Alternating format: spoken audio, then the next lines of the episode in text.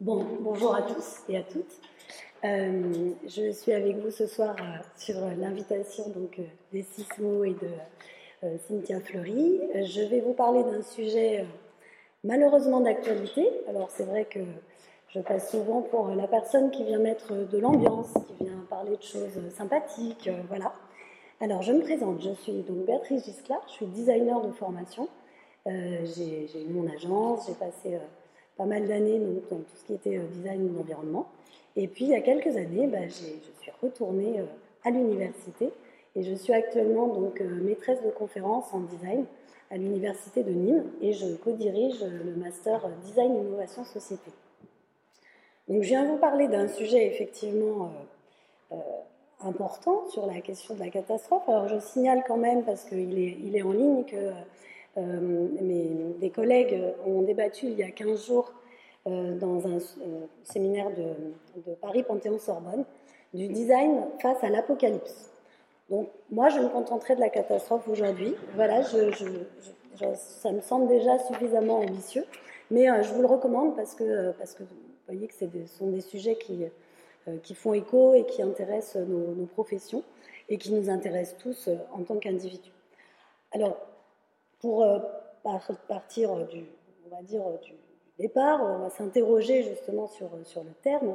Et c'est vrai que catastrophe, on a même parlé cet après-midi, euh, catastrophe, alors étymologiquement, donc ça vient, ça vient du grec, et en fait, ça n'avait pas forcément une, une, connotation négative. C'était une fin, c'était euh, une, comment dirais-je, c'était effectivement la, le dernier acte d'une tragédie euh, dans le théâtre, mais ça n'avait pas nécessairement une connotation telle qu'on l'entend actuellement, qui est vraiment euh, la fin, alors il y a, je vous renvoie là-dessus à un ouvrage de, de, Johan Moreau, Vivre avec les catastrophes de 2017, qui, euh, qui lui euh, explique que finalement la catastrophe c'est la rupture d'intelligibilité, c'est la, c'est la perte de sens à l'échelle de l'individu et à l'échelle du groupe. Mais que finalement la catastrophe elle est vécue différemment, elle n'est pas univoque.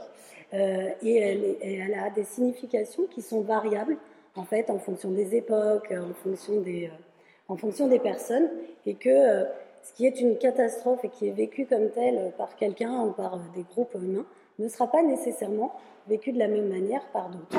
Donc ça, c'est déjà un premier point qui est intéressant d'avoir en tête, et que si le risque est par essence virtuel, puisque les risques n'est pas n'est quelque chose. D'ailleurs, ce que disait euh, Hanson, c'est que connaître le risque, c'est connaître l'inconnu, puisque une fois que le risque est avéré, bah, c'est un danger, c'est la catastrophe, on est dedans. Donc ça, c'est toujours sur ces petites précisions euh, euh, sémantiques.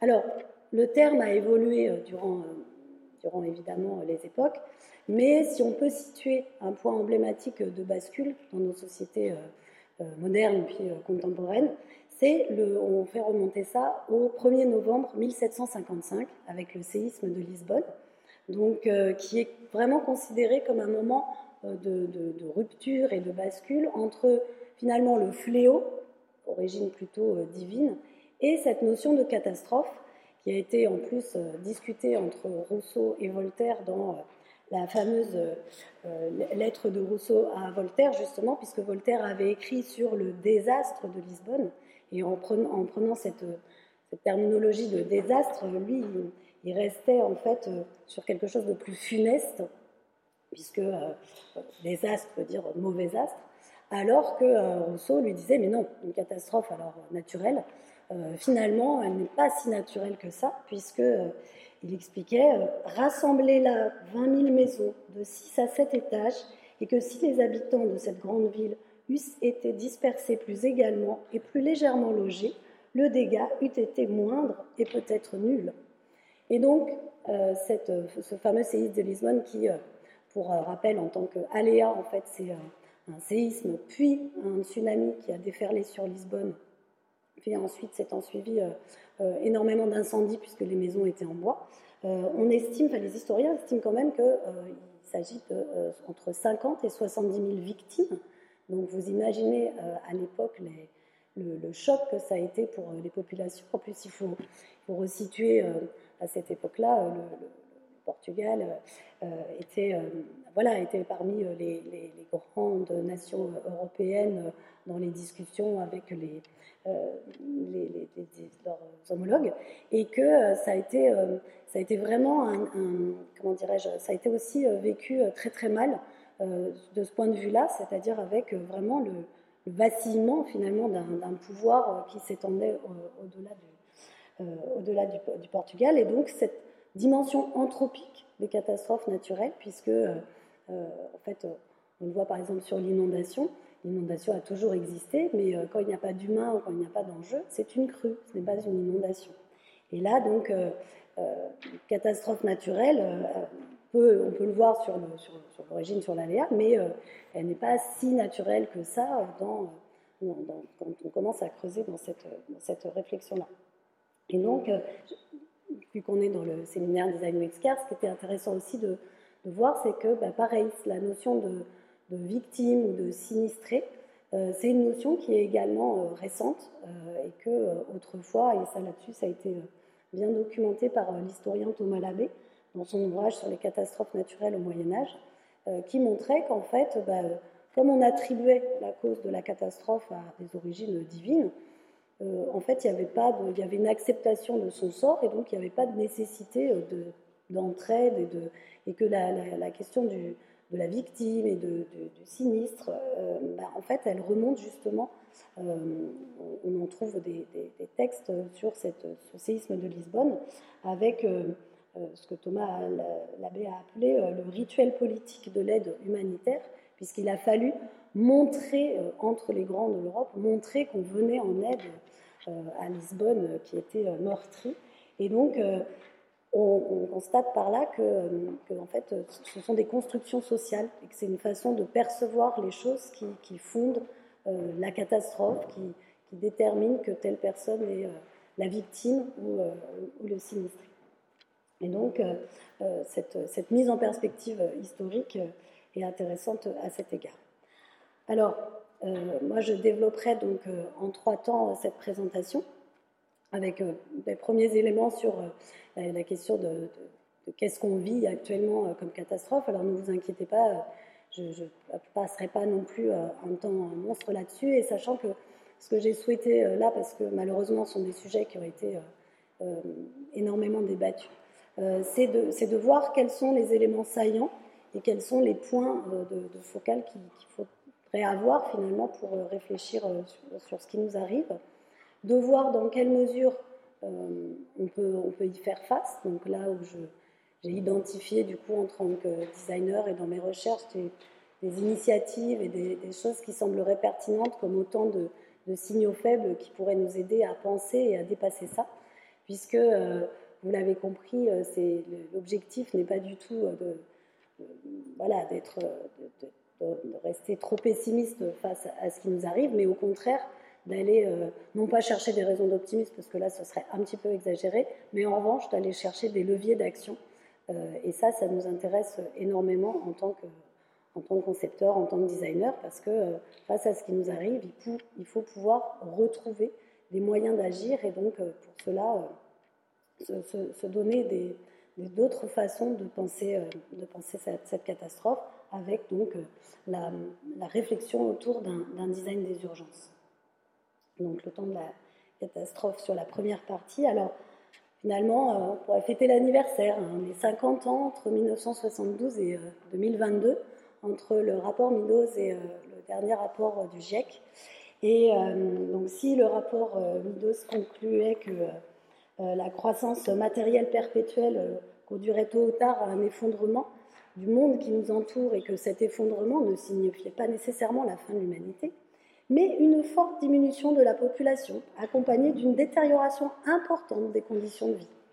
Ce qui nous laisse euh, effectivement des, perspectives peu réjouissantes, mais il le posait euh, voilà, en disant bah, attention, ça va, ça va arriver. Donc entre-temps, euh, les risques qui étaient quantifiables dans la société industrielle deviennent justement incalculables et imprévisibles. 1986, euh, deux points de bascule, donc évidemment euh, la catastrophe l'accident nucléaire de, Tchernobyl qui a fait basculer vraiment le, monde dans le risque majeur, ce qu'on appelle le risque majeur, et que c'est aussi à ce moment-là qu'est publiée la Société du risque de Ulrich qui nous aide aussi à penser cette, cette société de l'après où le risque n'est plus extérieur à notre société, mais en fait il est constitutif de la société et c'est cette société euh, industrielle qui génère ces risques, ces risques majeurs. Donc ma petite étape entre 72 et 2021-2022, euh, puisque euh, la première partie du sixième rapport international du GIEC est sortie dans l'indifférence la plus totale l'été dernier, puisqu'il y avait une actualité beaucoup plus importante sur le foot à l'époque. Et là, malheureusement, février 2022, pas de bol encore pour le, rapport du GIEC, c'est qu'il euh, une autre actualité aussi euh, dont, je, reparlerai, mais que euh, finalement, c'est ce, ce, qui est noté dans le, dans le deuxième volet sur la, la, partie impact, adaptation et vulnérabilité, que le changement climatique est vraiment une menace pour le le bien-être de l'humanité et que ce sont désormais plus de 3, entre 3 et 3,3 milliards de personnes qui sont considérées comme vulnérables, très vulnérables au changement climatique. Donc malheureusement, euh, je dirais que le temps des débats et euh, du déni, il est, euh, il est terminé parce qu'en fait la catastrophe, elle n'est pas devant nous, on y est, on est dedans.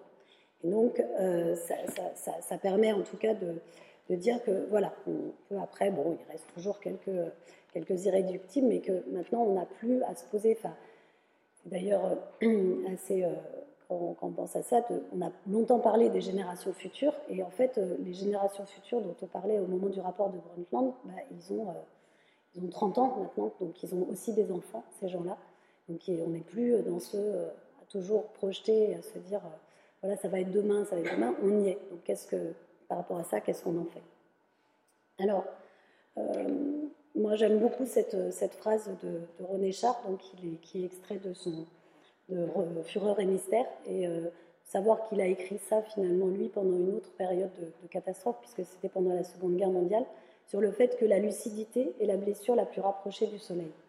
Et euh, je pense qu'effectivement notre époque euh, appelle à de la lucidité par rapport à ce qui nous arrive, et qu'il est plus temps de se cacher derrière son petit doigt, c'est que voilà, on est, on est dedans. Donc là, c'est une, une, photo des incendies de Californie en 2020. Euh, et, justement, quand on, change de paradigme, on change, change de vocabulaire. On a longtemps parlé des, incendies, évidemment, et là, maintenant, on parle désormais de méga-feux. Euh, c'est-à-dire que euh, ces, ces, méga-feux, ce sont des incendies qui, par leur ampleur spatiale, temporelle, qui peuvent durer pendant des mois, on a tous en tête des images de euh, la Grèce, de l'Australie, euh, donc euh, la Californie, et qui sont observées sur l'ensemble des, continents. Et qui, selon par exemple l'historien américain Stephen Pin et la philosophe Joël Zask, parlent du pyrocène, c'est-à-dire qu'on est rentré dans l'ère des méga-feux. On sait que ça a été euh, à une, une époque, euh, là pour le coup, euh, très lointaine. En fait, le feu a constitué nos, univers, nos paysages et a contribué aussi à la, vie, à la vie sur Terre. Mais là, on est, on, a, reparti sur une ère du feu qui n'est pas du même ordre. Et, par exemple, le, phénomène de pyrocumulonimbus, qui en fait sont des phénomènes de nuages qui, produits par l'air chaud des flammes, vont monter dans l'atmosphère et en fait forment des orages sans pluie qui ensuite euh, vont provoquer euh, de la foudre qui vient de nouveau réalimenter en fait euh, ces feux-là. Donc le, souci à ça, c'est que par rapport à ça, c'est que en fait on n'a plus de moyens techniques et humains suffisants pour pouvoir les combattre. Donc on ne sait pas trop comment les gérer et on compte sur le fait ben voilà, qu'ils vont s'éteindre. Donc ça c'est un premier un premier élément.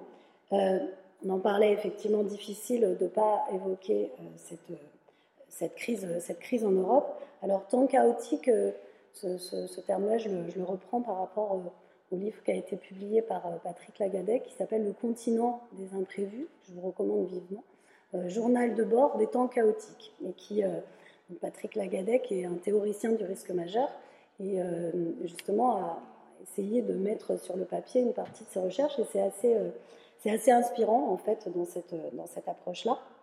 Donc, Je ne vais pas parler de la guerre en soi et du conflit parce que j'ai aucune prétention sur des compétences en termes de, géopolitique, mais forcément, on ne peut pas ne pas l'évoquer aujourd'hui. Et donc, au-delà de, parler, de, de, se référer à, à, ce journal de bord des temps chaotiques, ça me, ça me faisait également penser à ce que euh, Rosa a développé euh, sur cette question d'aliénation et d'accélération du temps, et euh, où en fait il, définissait trois catégories euh, qui je trouve sont intéressantes pour arriver à penser cette, ce, qui, ce, qui nous, ce, qui, nous, arrive sur l'accélération technique, l'accélération du changement social et l'accélération du rythme de vie, où en fait l'espace se contracte et, et, par la vitesse des changements et des, communications, on a, on n'arrive plus à avoir des certitudes, d'où ce continent des, imprévus. Euh, et en fait, on est surtout, euh, on est surtout euh, comment dirais-je, bousculé sur le, sens de l'histoire et sur, sur cette idée de progrès qui est quand même abandonnée depuis un moment, mais cette pression temporelle qui fait que bah, la, succession des événements qui nous arrivent nous empêche justement de, penser et créer ce qui va définir lui comme une famine temporelle. Or, on sait aussi que pour, pour arriver à penser, pour arriver à créer, on a besoin de prendre du recul, on a besoin de prendre du temps. Et en fait, cette accélération nous empêche aussi de, de, pouvoir, le prendre. Dans les effets euh, dominos, ou euh, même au-delà de ça, des, effets euh, de répercussion, ben, cette guerre en Ukraine, on en entend maintenant parler, cette guerre en Ukraine entraîne justement des, problématiques au niveau de l'alimentation, puisque euh, la récolte euh, euh, qui, qui, devrait, qui, qui, pousse en ce moment en Ukraine et en Russie, qui sont parmi les plus gros exportateurs de, blé au monde, ben en fait, elle est évidemment détruite, polluée par les sols, et puis surtout, il n'y a plus les agriculteurs pour s'en occuper. Mais ça pose aussi un autre problème, c'est-à-dire qu'il n'y aura vraisemblablement pas non plus de récolte l'année prochaine, voire les années qui, s'en suivent. Et donc, toujours dans ce rapport au temps, c'est d'arriver à penser aussi la catastrophe comme n'étant pas quelque chose d'immédiat, mais quelque chose qui peut se diffracter, qui peut se répercuter euh, longtemps après. il faut aussi arriver à, penser cela en, dehors, enfin, en, deçà de, du moment où, euh, où, elle survient, au-delà du fait qu'elle se répand aussi euh, spatialement, au-delà de, puisque on voit cette, problématique de, blé, d'alimentation, bah, c'est ça va poser des problèmes énormes, notamment euh, dans les, pays d'Afrique, euh, en, Égypte, et que euh, on parle de crise de l'énergie par rapport au, par rapport au gaz russe, mais c'est avant tout aussi une crise alimentaire avec l'ONU qui estime, j'ai vu ça récemment, que le prix des céréales a déjà dépassé ceux du début du printemps arabe et des, et des émeutes de la fin de 2007-2008. Et que le problème, c'est que ça vient se rajouter au fait que ce sont déjà des économies qui ont été fragilisées par, euh, par la pandémie. Donc, en fait, on vient rajouter encore euh, euh, ce, ce, problème sur, sur l'alimentation. Alors, ça s'est passé juste en même temps. Vous voyez, 2 mars 2022, je ne sais pas si vous avez vu ces inondations absolument catastrophiques. Alors bon, moi comme c'est un sujet que voilà, que je, traite depuis des années. Je, suis attentive à ça sur les réseaux, mais c'est vrai que malgré tout, c'était assez euh, incroyable de voir ça. Donc là, euh, je, pense que les images parlent d'elles-mêmes. Euh, en Australie, été, ils ont vécu des inondations d'une ampleur assez inouïe, qui, ont pour le moment fait 20 morts, et surtout, ils ont dû évacuer plus de 200 000 personnes. Donc ça a été euh, ça a été une grosse catastrophe. ils sont toujours d'ailleurs plus ou moins dedans. Et il ne faut pas oublier que bah, l'Australie, on en a plutôt parlé ces derniers temps. Euh, vous vous souvenez des images du kangourou euh, qui s'échappe au milieu de ces méga feux qu'ils ont vécu. Donc en fait, voilà, on vient rajouter une couche sur une autre et, et en fait, on, voit que bah, les choses sont en train de s'accélérer et que et qu'il va, il va falloir faire face à ça d'une manière différente que celle qu'on a l'habitude de gérer parce que bah, vous imaginez euh, l'étendue de l'eau pour, euh, pour arriver euh, au mât du McDo, sachant que ce sont des, sont des mâts qui sont relativement standards. Donc on a quand même en tête tous la, la hauteur. Et je vous dis, ce qui est incroyable, c'est que c'est arrivé juste, juste en ce moment-là. Et du coup, pareil, répercussion de la crise, ben, en fait, bon, l'Australie, voilà, ils ne vont, pas, vont pas mourir de faim, mais ce, que, ce qui était là, un point un saillant que j'ai trouvé intéressant, c'était qu'il disait, ben, en fait, on va, les conditions extrêmes auxquelles on a été confronté, donc c'est pas tant qu'on va manquer de, nourriture, mais c'est qu'on va manquer de, circuits logistiques et on va manquer de les, on va pas réussir à l'acheminer en fait. Et donc ces questions de flux, ces questions logistiques, ça m'a fait penser que bah, on fait en, mars 2022, euh, euh, finalement, on était euh, à l'anniversaire, un an après, de ce petit incident dans le canal de Suez avec ce fameux, ce fameux grain de sable dans la mécanique rodée de la, du transport et de la mondialisation. Donc le, comment dirais-je, le porte-container Evergreen donc, qui s'était coincé. Je ne sais pas si vous avez en tête, parce que moi ça m'avait marqué, ces images avec euh, la petite pelleteuse qui était en train d'essayer de creuser pour euh, dégager le porte-container. Et les images ont fait le, tour du monde. Et on, sait tous, la pandémie nous l'a, rappelé, que, euh, en fait, cette interconnexion et ces chaînes logistiques de, distribution font que, bah, effectivement, parfois, le, bien, la ressource existe à un endroit, on en a besoin à un autre. Et ce qui manque, en fait, c'est, le lien. Et, et, pareil, dans les répercussions de la guerre euh, qu'il y en Ukraine actuellement, bah, c'est aussi qu'il y a énormément en fait, de personnel navigant sur les portes-containers qui sont russes ou ukrainiens. Et que là, il y a des centaines de portes-containers qui sont coincés en mer, euh, en, mer Noire. Ils ne savent pas trop comment gérer parce que bah, justement, il y a un moment, il euh, ne faut pas oublier que c'est certes, il n'y a pas beaucoup de personnel à bord, mais qu'on a quand même encore besoin d'êtres humains pour décharger et pour acheminer ces bateaux. Ils ne naviguent pas tout seuls et que donc bah, là, pour le moment, on va avoir des répercussions sur des approvisionnements qui sont, bah, vous voyez, des, cascades dues euh, à, cette, crise. Et donc, voilà, penser ces, ces interconnexions entre, euh, entre les choses et les, entre les choses et les, et Alors, autre élément, euh, là je renvoie, on revient en arrière, 2012, New York, ça c'est le photographe donc Christophe Jacro qui avait été euh, documenté euh, la panne électrique euh, qui faisait suite en fait à l'ouragan Sandy. Je ne sais pas si vous vous en souvenez, sur côte de 4 mètres de, haut, 210 morts, 50 milliards d'euros de dégâts aux États-Unis. Le pire désastre qui est connu, le métro de New York, tel que les autorités l'ont dit, et, et, surtout donc une panne électrique de plusieurs jours avec des millions de personnes sans électricité. Euh, une ville, la ville, de New York, qui, euh, ben voilà, si vous n'avez plus d'électricité, ben, s'est amusé à faire cet exercice euh, cet après-midi, ben, vous n'avez plus d'électricité, ben, vous n'avez plus d'ascenseur, vous n'avez plus de pompe de relevage de l'eau, qu'en fait l'eau, effectivement, elle ne manque pas, mais enfin il faut, la monter dans les robinets.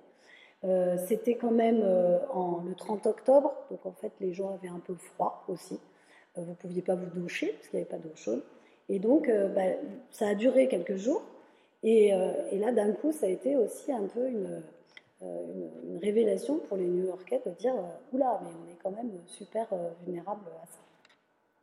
Et ce blackout, qui est quand même un impensé, donc on en, pareil, on en a parlé, il se trouve qu'il y a quand même des chercheurs qui travaillent là-dessus, et notamment Grégoire Chambaz, et je trouvais que c'était intéressant parce que c'est un exercice sur justement toute notre dépendance à cette, euh, à, cette, euh, à l'électricité et sur le fait que si on peut se passer quelques jours de pétrole, euh, par contre, on, va vraiment avoir du mal à se passer d'électricité et que même les groupes électrogènes, même tout ce qu'on a, en, fait, évidemment, en, mode dégradé, comme on, appelle, ça ne ça, ça tient pas sur le long terme, donc il ne faut pas non plus que ça dure. Parce que très très vite, en fait, les effets cascades, c'est même plus des effets dominos, c'est des effets cascades. Euh, en fait, ils sont assez, euh, assez conséquents dans, les sociétés euh, dans lesquelles on vit et que si on, ne les pense pas un petit peu en amont, on va avoir du mal à y faire face en aval. Et donc, je vous invite à regarder justement les travaux qui sont menés là-dessus par ce qu'on appelle en fait le, le blackout, c'est ce qu'on appelle un super risque. Et sur le fait que bah, justement, avec des réseaux vieillissants, avec des choses qui sont de l'ordre des impensés, on a du mal à, imaginer jusqu'où en fait peut justement se, diffracter euh, la catastrophe. en l'occurrence, euh, euh, par exemple, la, crue de la, Seine équivalent à 1910, on, sait bien que justement c'est ce qu'on appelle une, menace qui est, réticulaire, c'est-à-dire que la France étant un pays éminemment centralisé, bien sûr que je pourrais me dire, moi, habitant dans, le Gard, je ne serais pas tellement touchée par la, la, crue de la Seine, mais en fait, les répercussions que ça engendrerait, la paralysie du pouvoir, parce que le pouvoir euh, français est quand même, euh, est quand même situé à Paris, le fait que euh, en très très off, parce qu'il s'est passé un exercice européen qui, s'appelle Sequana, donc en 2016, qui a simulé une, inondation à Paris. Et il faut savoir, c'est quand même les, clins d'œil de l'histoire, c'est qu'en fait ça a eu lieu quelques semaines avant l'inondation de 2016, du mois de juin. Et ça avait permis en fait de prendre conscience que personne n'était préparé, les grands acteurs n'étaient pas préparés et surtout ils avaient en fait mesuré que euh, dû au réseau, c'est-à-dire au réseau les égouts, les réseaux de transport, les réseaux euh, électriques, les réseaux euh, Internet, bah en fait les réseaux permettaient de super bien diffuser l'inondation beaucoup plus loin que l'endroit où elle était, elle, impactait en fait. Et que donc ça, allait notamment bah, la défense, des endroits qui d'un point de vue euh, hydrologique, ne sont pas menacés par euh, l'inondation en elle-même, mais euh, en fait, cette réticularisation va faire que justement, on va impacter bien, bien au-delà. Et puis, bah, quand vous mettez à l'arrêt des entreprises en région parisienne, bah, vous mettez à l'arrêt tous les sous-traitants qui sont partout en France de ce point de vue-là. Et, vous, voilà, vous créez des, problèmes qui sont, qui sont absolument colossaux.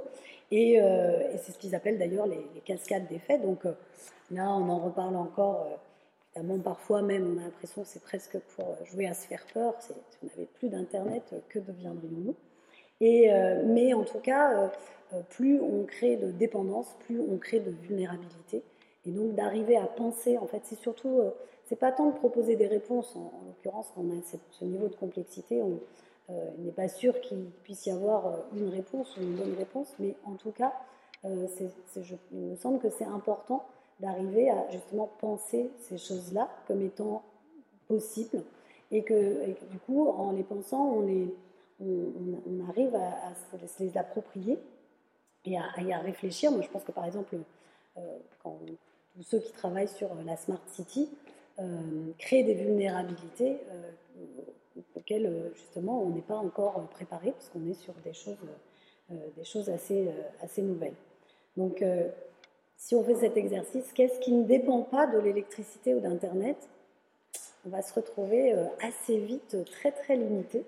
Et, euh, que pourtant, par rapport à ça, on sait que ce sont des, vulnérabilités. Or, qu'est-ce qu'on fait? On accélère dans euh, les objets connectés, dans les capteurs, on multiplie en fait ces, points de, vulnérabilité. Donc, il est, il est, vraiment temps en fait de, de les penser euh, et de penser non plus la smart city, mais la safe city. Et je pense que ça, c'est quelque chose qui pourrait être intéressant. Alors, idem, des risques émergents auxquels euh, bah, on ne pense pas forcément. Euh, il est sorti au mois de février, vous voyez, février 2022, un rapport de la Cour des comptes sur, en fait, ça s'appelle le retrait gonflement des argiles. Personnellement, j'ai découvert ça il y, a, peu de temps. Et c'est le fait que, bah, alors ça a toujours existé, hein, c'est un phénomène de, comme on peut l'imaginer, au niveau des sous-sols, bah, les, argiles se, rétractent. voilà. Euh, et, donc, ça fait fissurer les bâtiments qui sont dessus. Ça existe, on en trouve, sur des traces sur des, bâtiments, euh, sur des bâtiments anciens. Là, le léger souci, c'est que, en fait, dû bah, au dérèglement climatique, dû à ces épisodes de sécheresse et de canicule, mais en fait, de plus en plus, les argiles se rétractent. Et là, ce que dit euh, ce que dit la Cour des comptes, c'est que ça concerne plus de 12,5 millions de logements en France. Alors je vous le dis tout de suite, il n'y a pas les moyens de payer. Et euh, le gros souci, c'est que les travaux, parce qu'on sait faire, quand même un pays d'ingénieurs, des gens très très intelligents qui ont des, choses euh, à proposer. Euh, en fait, dans la majorité des cas, ça, coûte plus cher que le prix de la maison elle-même. Donc bah, on, laisse, faire en disant bah, il va, va vraiment falloir qu'on on, trouve des moyens de, faire face à, ça. Et euh, parce que parce qu'effectivement, on ne va pas pouvoir déloger tous les gens. Et puis, euh, quand on touche à quelque chose d'aussi sensible que, l'habitat, euh, on se rend bien compte que là, on est face. Alors, c'est moins spectaculaire, vous voyez, que les autres catastrophes. Enfin, quand c'est votre maison, ça, va commencer à être compliqué à gérer ça. Donc on a des points de bascule. là encore, je n'ai même pas le temps d'actualiser ça avec les 40 degrés au-dessus de la moyenne en Antarctique. Je ne sais pas si vous avez vu passer cette information. C'est vrai qu'il y a un moment, on n'est effectivement pas un cerveau configuré pour arriver à se représenter ce que ça veut dire. Euh, le, fameux 30 euh, juin 2019, moi j'étais dans le Gard, et je peux vous assurer que quand euh, on passe les, 46 degrés, 46 degrés qui sont mesurés sous abri, hein, je précise, donc pas en plein soleil, ben, il y a un moment où vous dites que vous n'êtes pas préparé non seulement intellectuellement, mais vous n'êtes pas préparé physiquement. C'est-à-dire quand vous éprouvez cette température-là, c'est quelque chose qui est assez assez incroyable. Du coup, ça avait euh, déclenché des, incendies. Euh, il y a eu plus de 80 euh, départs de feu dans le Gard, juste le département du Gard à ce moment-là, qui, entre la chaleur et les vents, le Mistral en l'occurrence, faisait qu'à un moment, on s'est vraiment dit, avec les personnes avec qui j'étais, ça doit un peu ressembler à ça, un bout de l'enfer, c'est-à-dire le chaud, la, voilà, le, feu, et que d'un coup, ça fait accélérer la prise de conscience sur, euh, sur ces choses-là. Où là, ce qu'on peut voir, bah voilà, c'est le contraste entre euh, euh, les États-Unis, où ils ont vécu le, même jour un écart de température assez énorme. Donc, on parlait de résilience des, des systèmes électriques, qui gérer d'un côté le froid, qui vont gérer de l'autre côté le chaud. Et, en fait, on voit que bah voilà, on arrive sur des, sur des, des, points de bascule, sur des, sur des surtensions.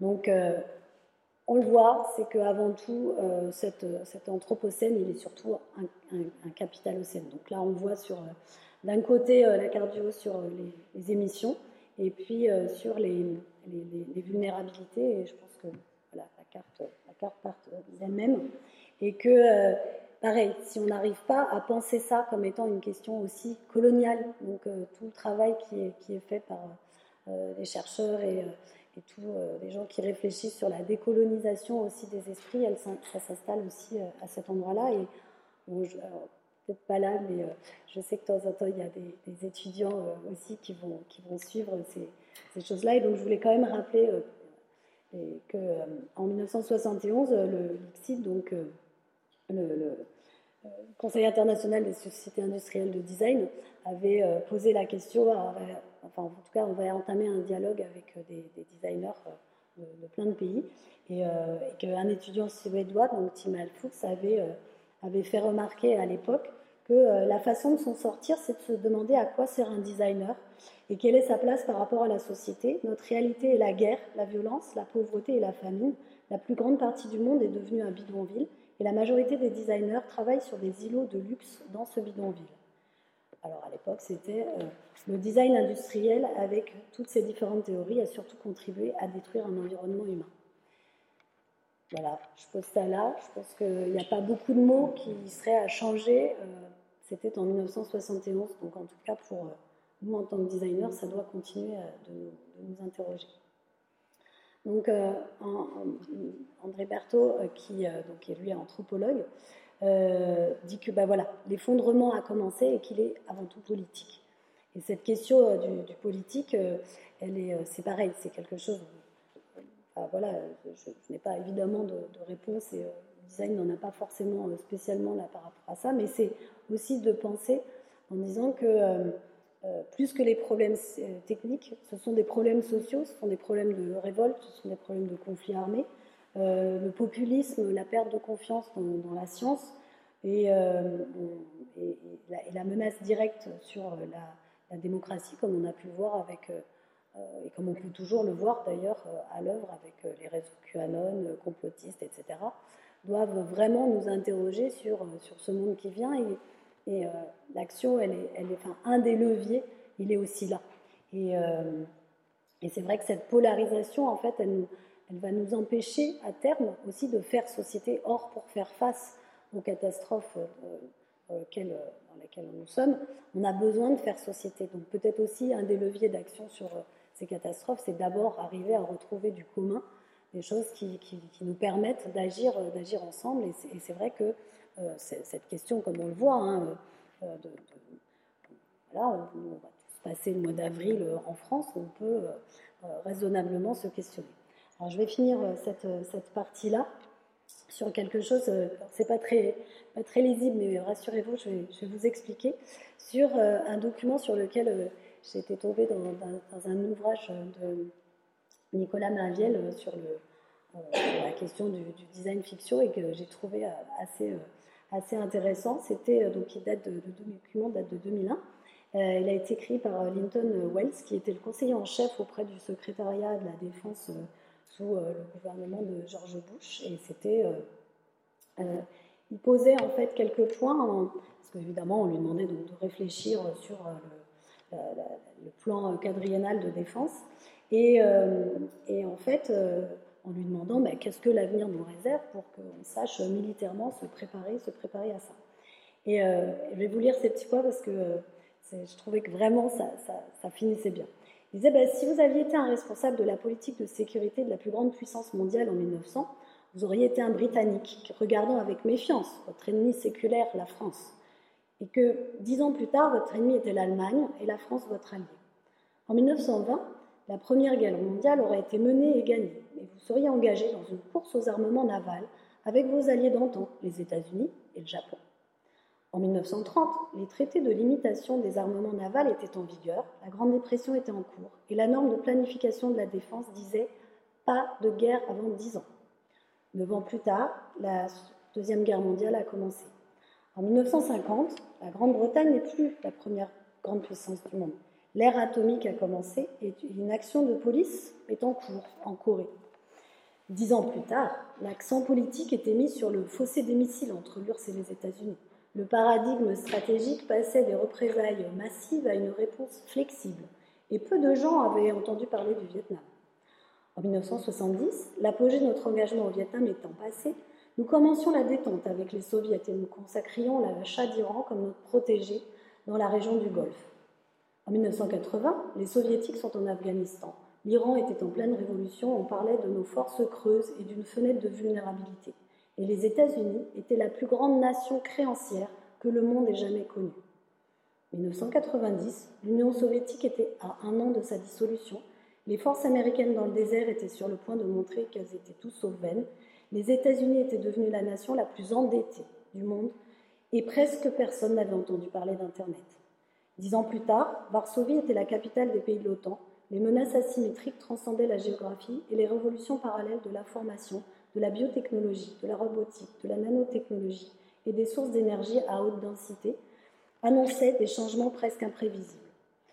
Tout ça pour dire que je ne suis pas vraiment sûre de ce à quoi ressemblera 2010, mais je suis en tout cas sûre qu'elle ne ressemblera pas du tout à ce à quoi nous nous attendions et que nous devons donc nous préparer en conséquence. Soumis à la présidence des États-Unis le 12 avril 2001, soit cinq mois avant le 11 septembre. Voilà.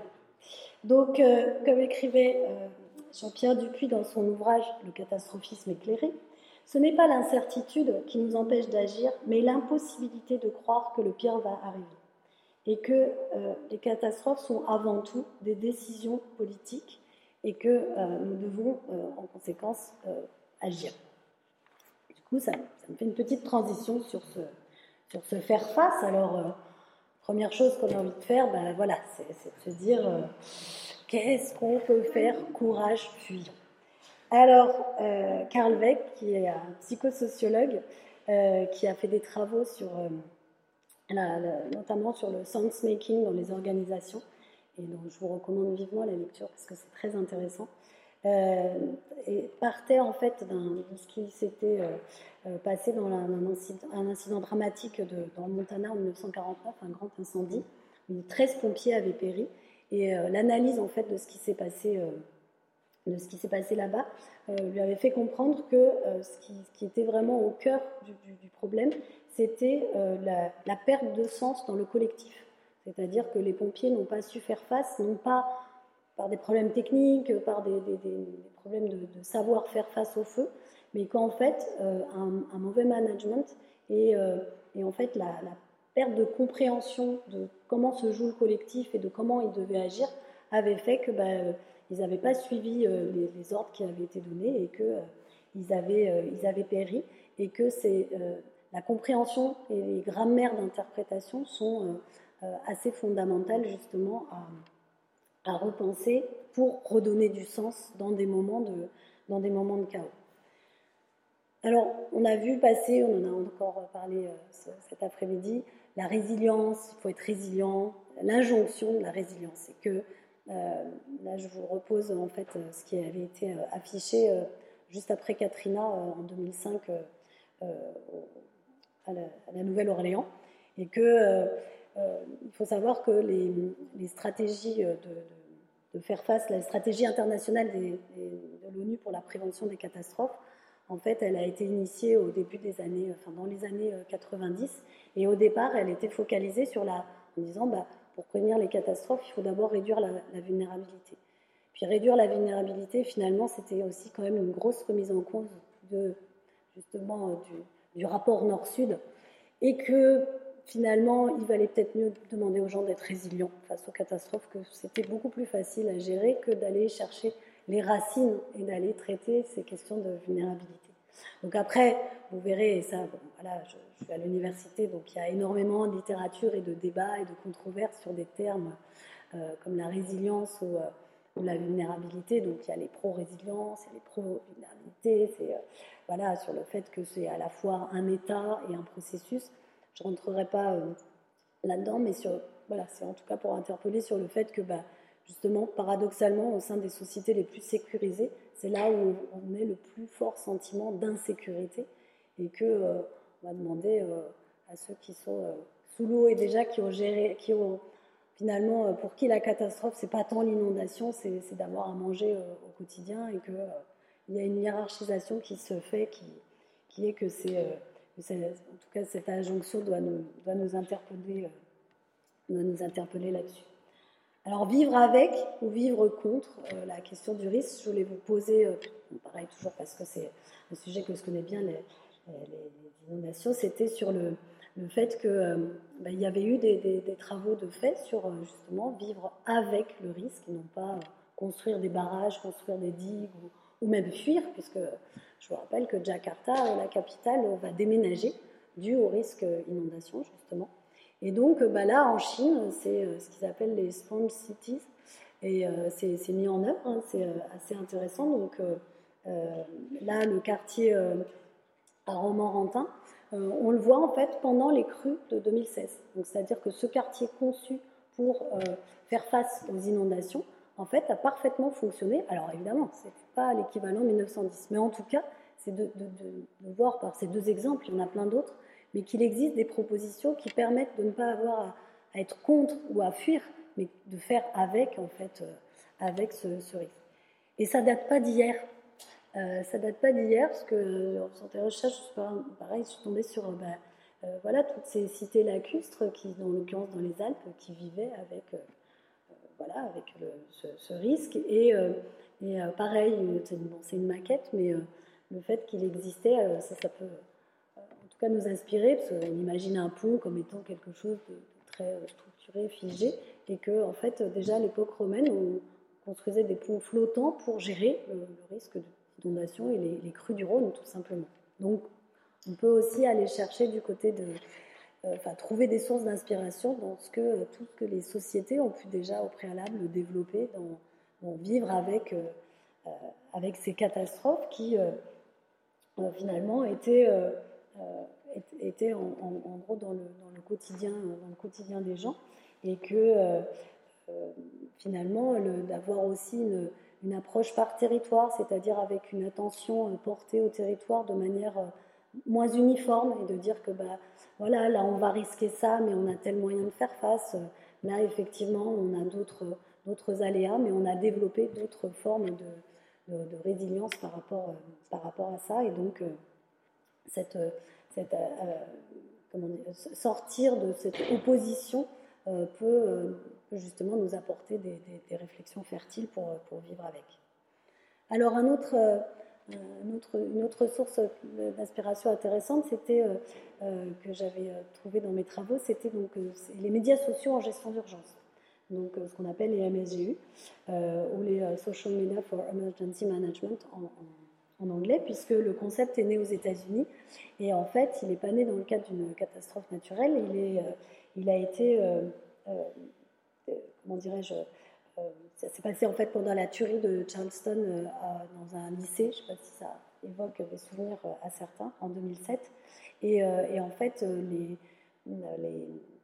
tireurs ont été, la localisation des, tireurs a été rendue possible par les postes que les étudiants cachés dans des placards, dans des salles et tout, avaient, mis sur les, réseaux sociaux. Et ça avait permis en tout cas de retrouver le tireur.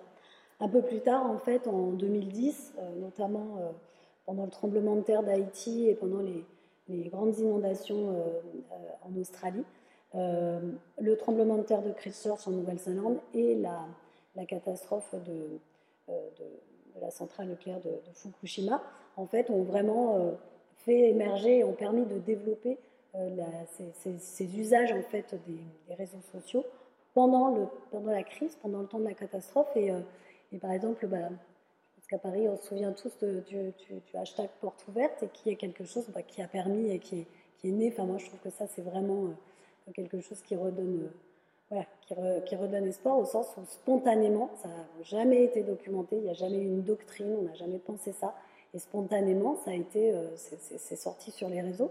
après, on a bah, le safety check dont on parlait, le, clin d'œil de l'échange de la police belge avec avec les internautes pendant euh, euh, l'attaque terroriste à Bruxelles et donc euh, le fait que les, gens, pour pas donner des indications aux terroristes, postaient des vidéos de chats sur, sur les réseaux pour ne pas justement risquer de, poster des informations qui bah, sont utilisées par la police, mais sont utilisées évidemment aussi par les, par les tueurs. Et ça, c'était pendant l'ouragan Harvey en 2017, où les résidents de la maison de de l'EHPAD que vous voyez euh, en grande difficulté euh, inondée, en fait, par le, fait que ça a été plus de 24 000 fois retweeté, en fait, ça a permis, puisque tous les réseaux étaient tombés, hein, évidemment, ça a permis aux services de secours d'identifier le problème et de venir porter, porter secours à ces, à ces personnes.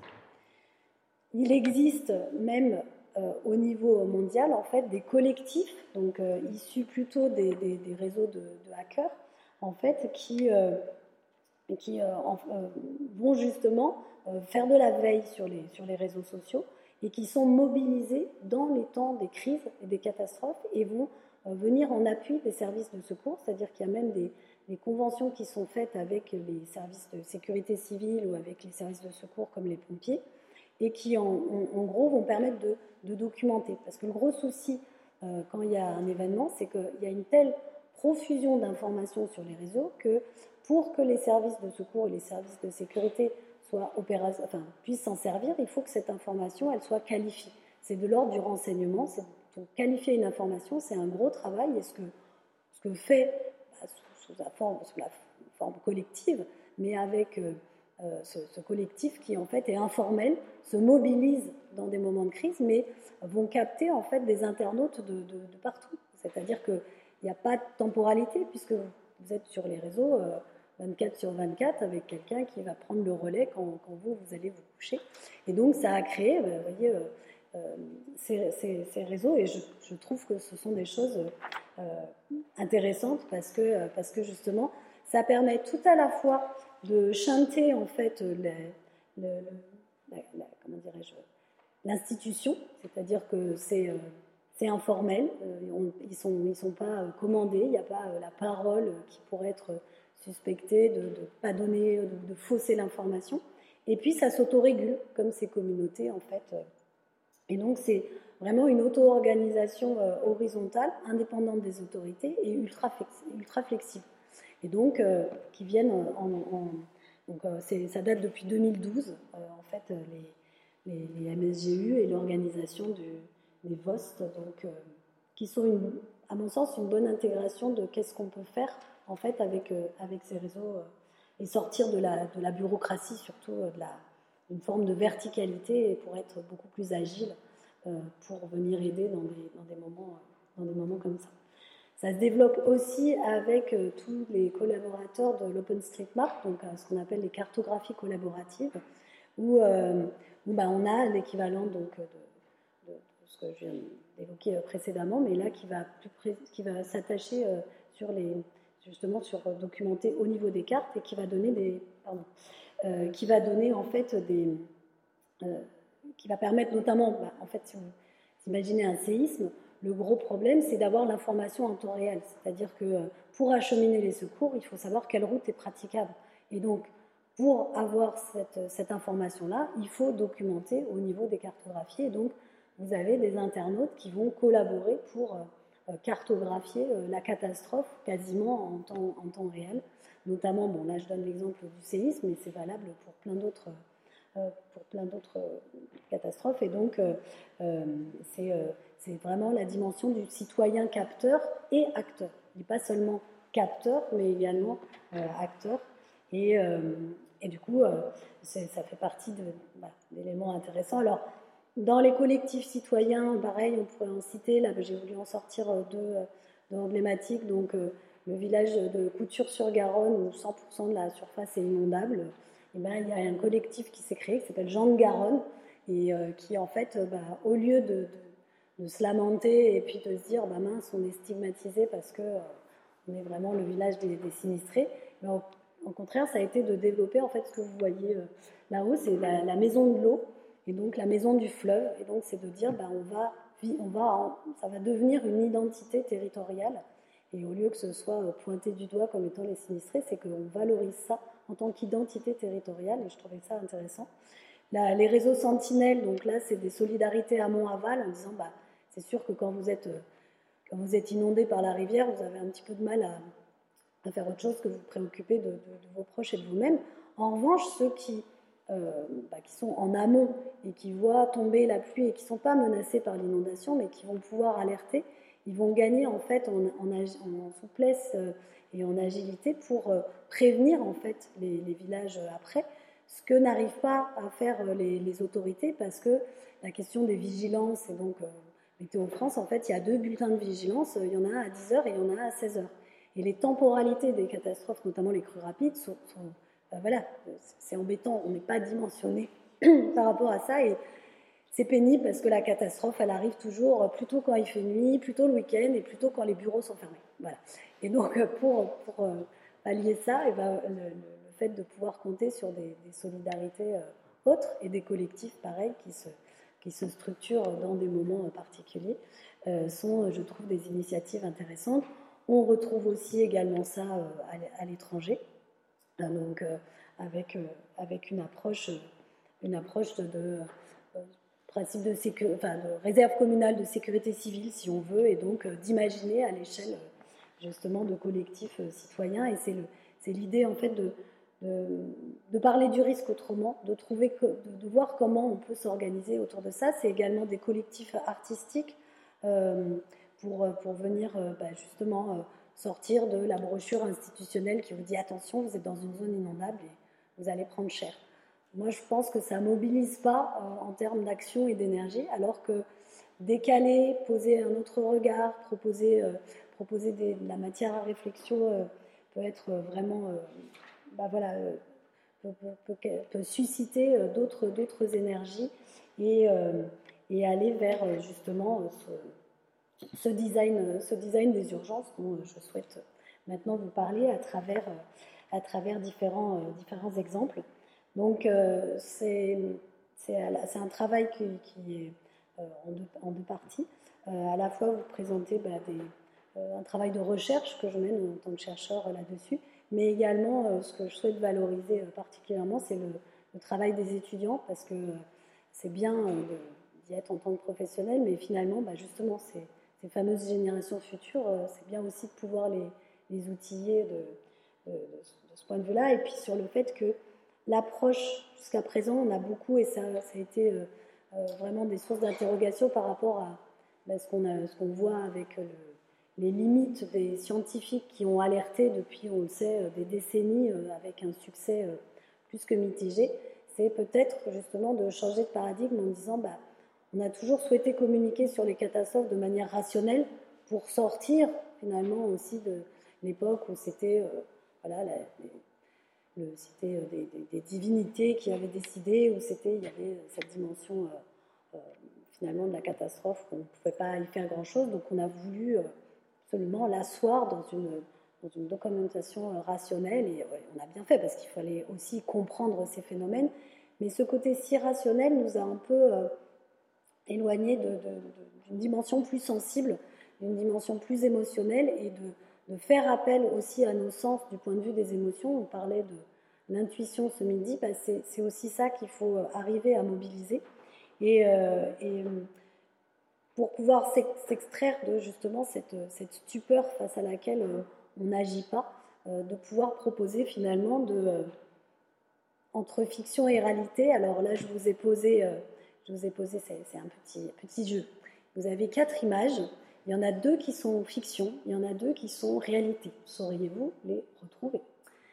Donc, je vous laisse quelques secondes de réflexion.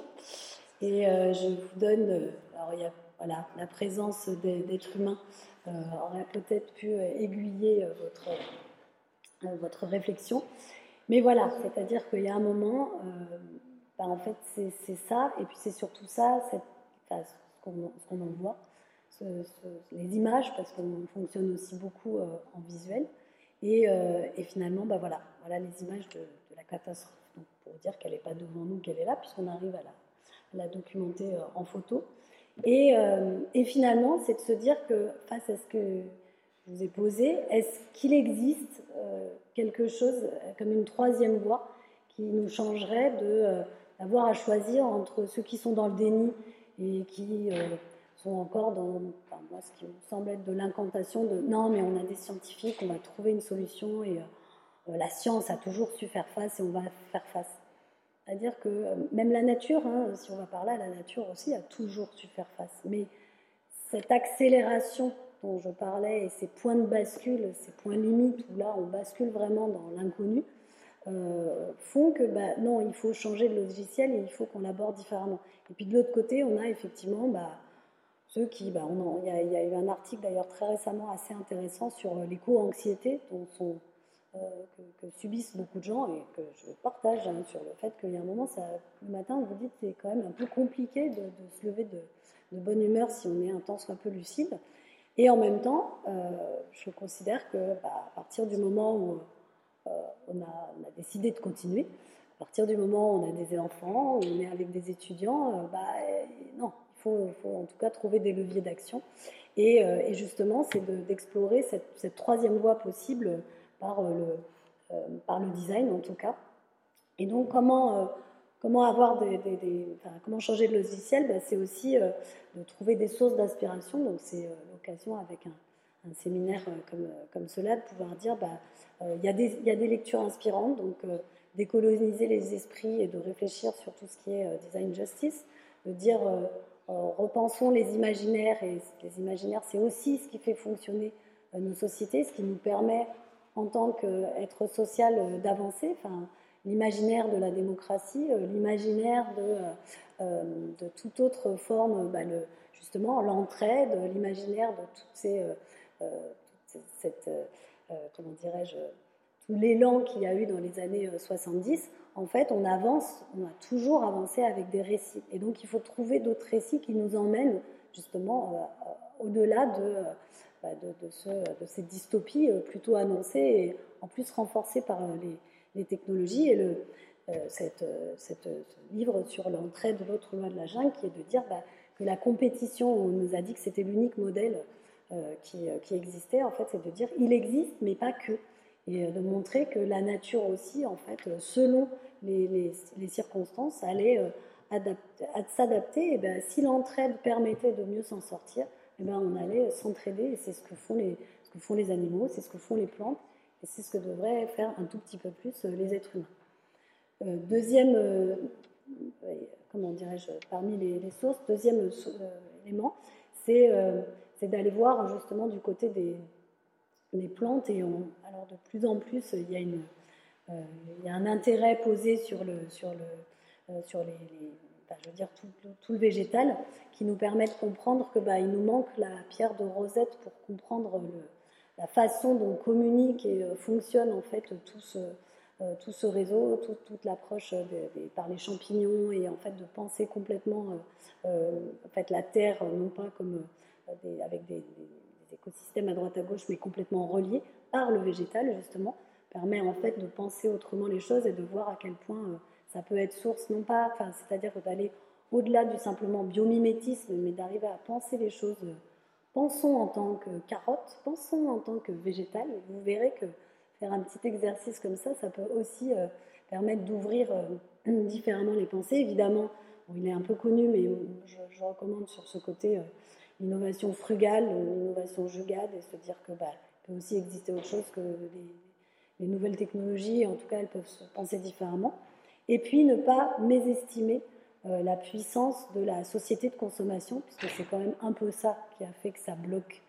Euh, et qu'on est tous d'accord sur des constats et des envies de changement, mais on est quand même tous bien, c'est pas du tout un jugement, moi la première, avec euh, nos outils de consommation, nos façons de consommer, et que cette résistance de euh, comment dirais-je, et ça, ça c'est très bien écrit dans le livre La révolte consommée, c'est qu'en fait le système a très bien absorbé toutes les révoltes issues des mouvements des années 60-70 euh, euh, et qu'il ne faut pas mésestimer en fait cette, cette, force et donc il faut justement proposer parce que pourquoi ça marche bien? Parce que pourquoi finalement beaucoup de gens veulent, veulent cette, ce modèle de fonctionnement C'est parce que bah, le capitalisme a quand même bien plus suscité euh, d'envie euh, d'imaginaire que bah, il se trouve le communisme, effectivement. Et donc, qu'est-ce qu'on peut proposer aussi comme, comme modèle et qui aura forcément des résistances, euh, des résistances à ça? Alors, dans les pistes, bah, il y a des changements de grammaire. Alors là, mais plutôt, c'est un travail qu'on mène avec des, collègues qui sont sémioticiens en disant bah, comment on peut, avec le, graphisme, avec ces choses-là, bah, changer de grammaire? Et là, notamment sur euh, pour dire l'alerte. Là, cette carte, elle est extraordinaire. Hein. C'était pendant la pandémie. En France, on est quand même champion. On a réussi à faire. Alors, ça, c'est l'alerte. mais en fait, ça, c'est l'alerte, mais renforcée. Et ça, c'est vraiment l'alerte maximale. À chaque fois. voilà. Et ça, j'avoue, bah, il y a un moment où on a le droit d'être critique hein, vis-à-vis de, nous-mêmes. Et je vous pose aussi une carte réelle, hein, je ne l'ai pas inventée, qui était dans les documents de la préfecture du Gard, donc qui, euh, qui vous explique quelles sont les communes qui sont menacées par le risque d'inondation dans le Gard. Donc bah, voilà, il y, avait, euh, il y avait une seule légende avec une seule couleur. S'il y a des, géographes dans l'assistance, ça a pu les faire sourire. Bon, on a besoin, on a besoin d'une autre, autre grammaire là-dessus pour venir dire les choses. Et donc c'est intéressant de travailler là-dessus. Il y a le travail de, de designers qui ont euh, pareil sur le changement d'échelle temporelle, euh, qui ont travaillé sur euh, bah, finalement qu'est-ce que, enfin, quelle serait la nouvelle pierre de Rosette à, inventer pour les, générations dans, 5-6 000 ans? Et, où est-ce qu'on la, est qu'on la poserait? Donc dans ce design des, urgences, mais qui ne va pas se préoccuper, qui ne va pas prendre soin malheureusement des gens maintenant, mais en tout cas de prendre soin des, gens à venir. Et, euh, ah, pardon, je recherchais le nom, donc c'est Martin Kunz, qui, euh, qui, vise à préserver de l'oubli euh, les connaissances essentielles de l'humanité. Et ce qui est intéressant, c'est qu'avec un projet comme ça, ça bouge beaucoup de choses parce que quelles sont ces connaissances? Qu'est-ce qu'on va estimer? Qui va énoncer ce qu'est une connaissance essentielle? Est-ce que, est que finalement c'est du code ou est-ce que c'est savoir cultiver des patates pour se nourrir? Ça aussi, c'est une connaissance. Et donc ces formes-là de connaissances, comment on les documente comment on les transmet et comment surtout, alors certes, c'est un exercice hein, toujours, mais pareil pour susciter l'imagination, comment on va penser ces gens qui sont bah, les générations, mais dans des milliers d'années, euh, comment on va les penser, ces humains comme nous, mais loin de nous, et donc comment, ils vont, comment on va communiquer avec eux.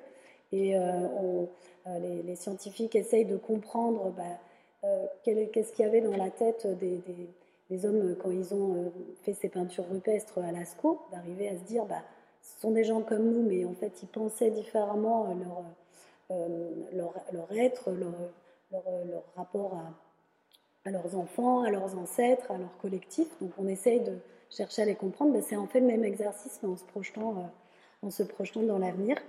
Et pour, bien sûr, toujours venir nous renseigner sur, sur, sur nous-mêmes. Alors voilà, j'en viens sur des euh, comment dirais-je, sur des, travaux, euh, euh, des travaux de recherche. Donc le premier, bah, j'ai commencé en fait pendant ma thèse, donc Donc, bah, je vous ai dit, je suis designer de formation, j'ai fait une thèse en géographie, j'avais fait un master en, psychologie environnementale et c'est né en fait d'une interrogation. Vous savez que les designers, on fonctionne toujours sur la question de l'étonnement et la question de l'empathie.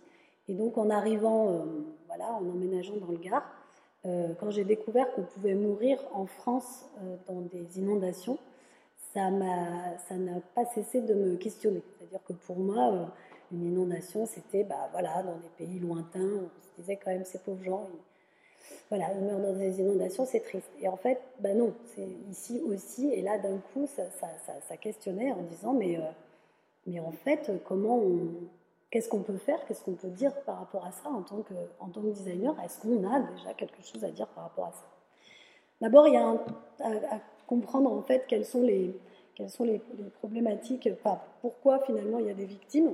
Et en fait, ce qui est documenté, c'est que les victimes, alors, sont pas comme dans certains pays, les maisons qui s'écroulent à cause, de l'eau, euh, quoique ça peut arriver, mais c'est en fait euh, l'immense majorité des, décès euh, se font pendant des déplacements. C'est-à-dire que bah, en fait, c'est les gens qui, qui, roulent, qui conduisent, qui vont d'un point à un autre. On euh, n'a pas de métro là-bas.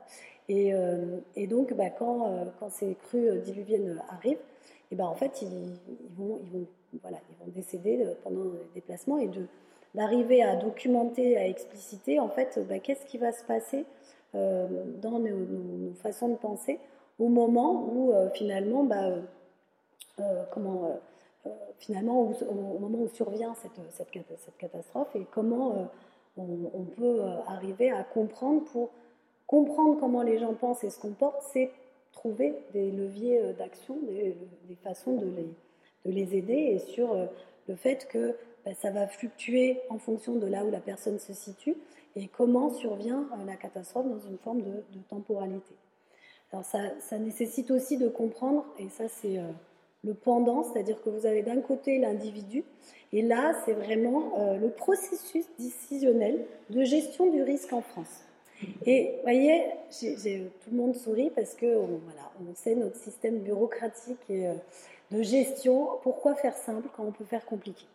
Et, euh, et, en fait, bah, vous avez donc, peu importe, hein, on ne va pas le détailler, c'est que en, fait, bah, ça relève de plusieurs ministères qui ont des prérogatives différentes, qui répercutent dans leurs services euh, et, en fait, les décisions, bah, elles font, ping-pong. Et puis, euh, ça, ça ne me concerne pas. Et puis, on pense en silo. En fait, tout ça pour dire que on pense en silo. Et euh, la catastrophe, eh ben, elle est complètement, non seulement elle s'en moque complètement, elle se moque aussi des frontières administratives. Parce que gérer une catastrophe en France, ça relève du préfet. Donc, ça relève de l'échelle départementale. Bon, il se trouve que l'inondation est à ça de pénible, c'est qu'elle ne connaît pas la frontière départementale et que on retombe à une, une échelle sur, bah, sur, le maire et sur euh, l'échelle de décision individuelle et que comprendre ça, ça permet aussi de, voilà, de mettre en perspective. Donc ça, c'est un exemple euh, parmi d'autres parce qu'on peut le refaire sur plein, plein d'autres, euh, évidemment, plein d'autres risques. Et, et ça, ça m'a amené en fait à la réflexion de dire, bah, c'est l'échelle de l'habitant qui est, qui est concernée puisque depuis, et ça, il y en a peu qui finalement, on le sait, on le sait peu, moi je l'ai découvert en, travaillant là-dessus, que depuis 2004, euh, en fait, euh, il y a la loi de modernisation de la sécurité civile et que chacun d'entre nous euh, est le premier acteur de sa sécurité. C'est-à-dire que l'État est en train de nous dire, c'est à vous de vous débrouiller, vous êtes les premiers à devoir gérer ces problèmes à votre échelle au moment où ça arrive. Ça permet aussi de, gérer le fait qu'on a de moins en moins d'argent à consacrer à, ça et que, bah, par exemple, dans le sud, on, se partage un hélicoptère euh, avec, euh, euh, avec les services de, avec d'autres services et que bah, quand on a la vision de, des gens sur leur toit et qu'on va envoyer des hélicoptères de la sécurité civile, en fait, la réalité, elle est que non, vous pouvez passer plus de 24 heures sur votre toit avant d'être secouru parce qu'il parce qu'il n'y a pas les moyens humains pour, pour, faire face, pour faire face à ça. Donc comment agir finalement à l'échelle, euh, de l'habitant, à l'échelle de l'individu, et, euh, finalement comment, euh, comment les amener à, trouver des, ressources en eux et à l'échelle de leur, de leur commune. Donc là, en l'occurrence, moi j'ai travaillé sur les, sur les, les communes rurales. donc avec bah, à la fois peu de moyens, mais en même temps aussi ce, côté intéressant, c'est-à-dire que vous extrayez des problématiques et des enjeux trop politiques politiciennes. C'est-à-dire que les décisions ne sont plus tant, bah, ah non, c'est moi qui m'occupe de ça, et puis, et puis je, vise, je vise autre chose qui, qui dépasse cette, cette question-là. Donc il y avait finalement, dans le cadre d'une recherche, un pouvoir d'agir qui était intéressant au niveau des, au niveau des, euh, comment dirais-je, des habitants. Donc on a travaillé sur, euh, bah, voilà, les veilleurs, euh, les veilleurs de crue. C'est de dire, bah, en fait, on va travailler sur justement comment, parce que le principe de la veille, c'est quelque chose qui, qui, est constant dans, dans, le, dans le, quotidien et qu'on peut, qu'on peut allumer au moment, enfin, on a tous en tête, vous savez, c'est c'est paraître de prise électrique avec le petit bouton de veille. Et puis, bah, on, va, l'allumer et, on va pouvoir euh, justement euh, agir à des moments parce que tout le problème de cette euh, question de la catastrophe, c'est que, bah, et heureusement que c'est pas non plus chacun tout le temps dans son quotidien, c'est que heureusement on a d'autres préoccupations et on ne peut pas vivre avec la catastrophe à l'esprit en permanence. Ça paraît assez logique. Donc comment on fait pour avoir quelque chose qui est, vous savez, comme euh, en arrière écran, comme quand vous avez des, tâches sur votre ordinateur qui s'effectuent pendant que vous pouvez continuer à bosser. Ben, c'est un peu la même chose, comment on peut euh, agir à cette, à cette échelle-là? Et là, ça avait été d'organiser des ateliers et de travailler sur le jeu, en fait, euh, autour de ces, questions de scénario. et de faire jouer les habitants sur les 24 heures de la crue en 2030. Ce qui permettait en fait de, faire réfléchir sur des scénarios euh, sans que les gens euh, se, sentent euh, directement affectés, parce que c'est vrai que j'ai travaillé sur des territoires qui ont été sinistrés, où il y a eu des, bah, il y a eu des décès. Donc, si vous voulez, il y a un moment aussi dans le porter attention à l'autre, c'est-à-dire que il faut aussi le faire avec, avec douceur, c'est-à-dire ne pas venir réveiller des souvenirs traumatisants et traumatiques, pardon, et, et donc du coup de travailler ça en fait par le jeu. Ça permet aussi de toucher des publics très variés, c'est-à-dire euh, euh, d'emporter avec vous euh, bah, des gens qui sont des personnes âgées, mais qui sont aussi des enfants, de, faire travailler, peu importe ses connaissances du, sujet étudié, et, donc de les faire jouer en équipe. Et c'est vraiment, là du coup, c'est ce qui s'était passé et qui, contrairement à ce que les pouvoirs publics nous disent ne venez surtout pas parler euh, du, risque aux gens parce qu'ils vont avoir peur, ils vont pas vouloir. En fait, moi j'ai plutôt documenté à travers euh, de nombreux ateliers, j'ai plutôt documenté l'inverse. C'est-à-dire qu'en fait, les gens sont parfaitement conscients qu'ils vivent dans des territoires à risque et qu'au contraire, ils aimeraient bien qu'on les, qu'on les aide en fait à, faire face et, que ça ne ça leur fait pas du tout peur et qu'au contraire, ils sont euh, plutôt contents de pouvoir mobiliser des, des choses là-dessus. Donc euh, là, vous voyez des images de l'atelier où on, s'est amusé avec différents scénarios, donc avec euh, des cartes. Bah, vous êtes privé de. Qu'est-ce que vous faites? Vous êtes privé d'électricité, vous êtes privé de réseau. Ça se passe à 3 heures du matin. Ça se passe au moment où il faut venir chercher les enfants. Euh, et on a, voilà, on a imaginé et surtout, ça permettait eux de, se sentir aussi experts en usage, parce que finalement, ceux qui connaissent le mieux le, lieu, parce ce sont les habitants, et que euh, ça relève d'une expertise dans le cadre de catastrophes qui vont impacter euh, justement ce territoire, et que valoriser ça en leur permettant d'identifier en amont où se situaient bah, des personnes ressources, où se situaient, bah, tiens, s'ils ont besoin d'aller euh, chercher justement un groupe électrogène ou autre, au fait, c'est à, cet endroit-là, bah, ça, permettait que, justement on, puisse anticiper, anticiper des, catastrophes. Donc, un deuxième cas d'étude, c'est pareil, il faut, je passe là, je regarde, faut que je passe vite. Deuxième cas d'étude, donc là évidemment, toujours euh, euh, dans le Gard, on est un peu, euh, un peu binaire, on a soit les inondations, soit la canicule. Enfin voilà, on ne fait pas dans la, demi-mesure, on a soit 47 degrés et puis, puis voilà, il fait chaud, on ne voit pas une goutte d'eau pendant, plus de six mois, même voire plus, puisqu'en 2017, parce faut dissocier canicule de sécheresse, euh, en fait, 2017, sécheresse euh, euh, excessive où il n'y a pas eu un millimètre d'eau sur la région de Nîmes entre le mois de mars et le mois de novembre. Vous voyez, et pourtant, on est un, territoire très agricole, il y a des vignes.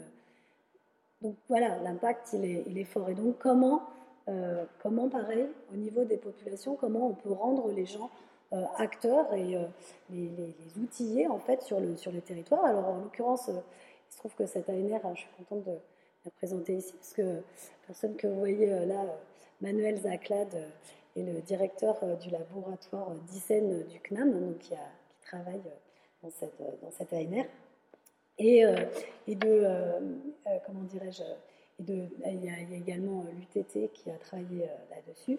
Et donc, c'était de dire, bah, pareil, de partir du constat que c'est, dans, ne serait-ce que dans les imaginaires, en fait, la canicule, c'est compliqué parce que, bah, en fait, on a peu de visuels. Si vous vous amusez à taper sur Google visuel canicule, bah, en fait, il n'y a pas grand-chose. Alors, vous avez des photos de thermomètre, vous avez des petits dessins de soleil, et puis en fait, on a du mal à exprimer, et finalement, de ne pas réussir à mobiliser des, des, images pour se représenter les choses, c'est quelque chose qui est, qui est compliqué. Donc, on a voulu euh, travailler sur, sur, finalement les pratiques et on a voulu travailler aussi sur euh, les mémoires de canicules passées, c'est-à-dire euh, demander aux gens de, qu'en fait ils viennent nous raconter leur expérience sur, sur ces moments de, de canicule et surtout qu'est-ce qu'ils avaient fait, qu'est-ce qu'ils avaient mis en œuvre. Alors, ah bah moi j'ai fait ça, bah moi je suis allée, j'ai utilisé les, les, comment dirais-je, les, fontaines publiques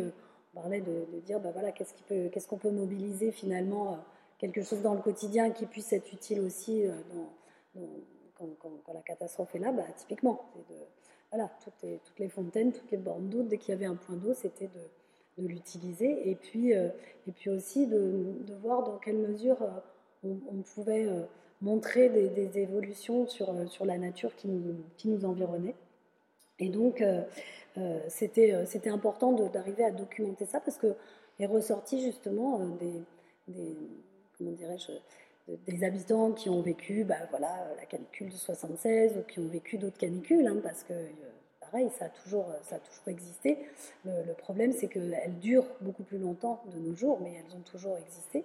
Et, euh, et en fait, il y avait des façons de faire qui étaient, euh, bah, déjà ne serait-ce que dans l'habitat, euh, les maisons anciennes dans le sud, elles n'ont pas ce que nous proposent malheureusement les logements actuels, c'est-à-dire une grande baie vitrée face au sud, avec pas de, pas de toiture, et puis surtout au niveau de la, la végétation, on va avoir des belles pelouses.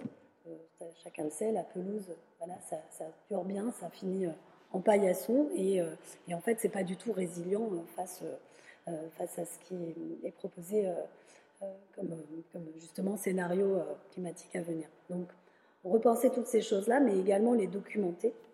Ça a été un premier travail. Et puis ensuite, comme je vous le disais, donc évidemment, restons cohérents, de travailler sur, euh, sur ces imaginaires pour, euh, pour pouvoir euh, moduler aussi, de ne pas, de pas avoir des réponses nécessairement binaires et de dire qu'on peut quand même, avant que ce soit invivable, puisque je rappelle que justement dans le, dernier rapport du GIEC, c'est ce qui était c'est ce qui montrait euh, qu'en fait, il y avait des territoires qui allaient devenir proprement inhabitables. Qui, voilà, on n'allait plus pouvoir y vivre, point barre. Et donc, euh, bah, entre, voilà, entre ça et ce qu'on a euh, actuellement dans le, sud, euh, bah, en fait, on peut quand même arriver à, avoir des, paliers et, euh, arriver à s'organiser pour, échanger, pour échanger là-dessus. On a aussi travaillé sur des scénarios prospectifs, donc avec euh, tout ce qu'on appelle le design fiction et qui est assez intéressant. Donc là, euh, voilà les, euh, designers de Étranges Ordinaires qui, nous ont accompagnés sur cette étude. En fait, là, c'était le, casque pour, arriver à se projeter justement dans ce, futur et d'arriver à, raconter, parce qu'on a besoin de ces récits. Et en fait, ce qui était très drôle, c'est que les gens étaient voulait absolument tester le casque et quand ils le mettaient, bah, en fait, il n'y avait rien.